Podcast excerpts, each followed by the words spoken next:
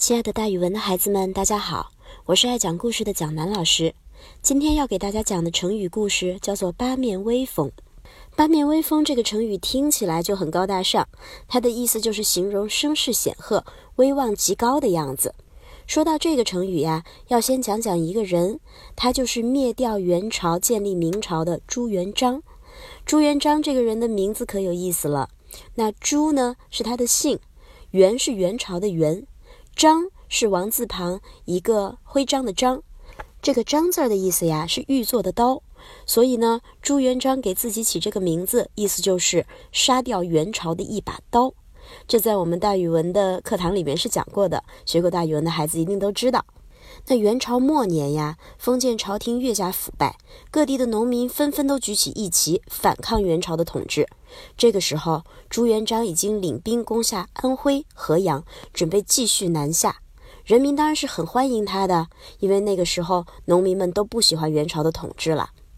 在过年那天，朱元璋和大将徐达共乘着一条小船，从长江的北岸渡过长江。船主呢是对老夫妻。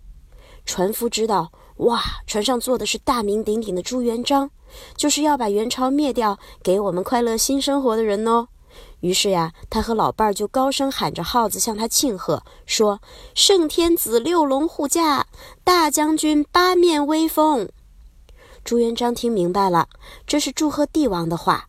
老百姓心里是希望自己当帝王的，他心里很高兴。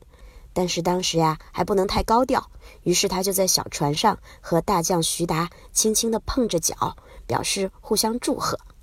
后来呢，朱元璋统一了全国，建立了明朝，他成为历史上闻名的皇帝明太祖。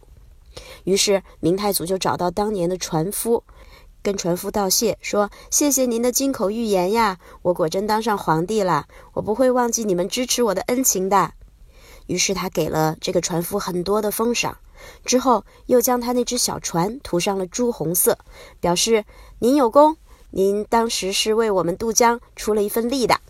所以呢，船夫的话后来就传了下来：圣天子六龙护驾，哇，六条龙护驾；大将军八面威风。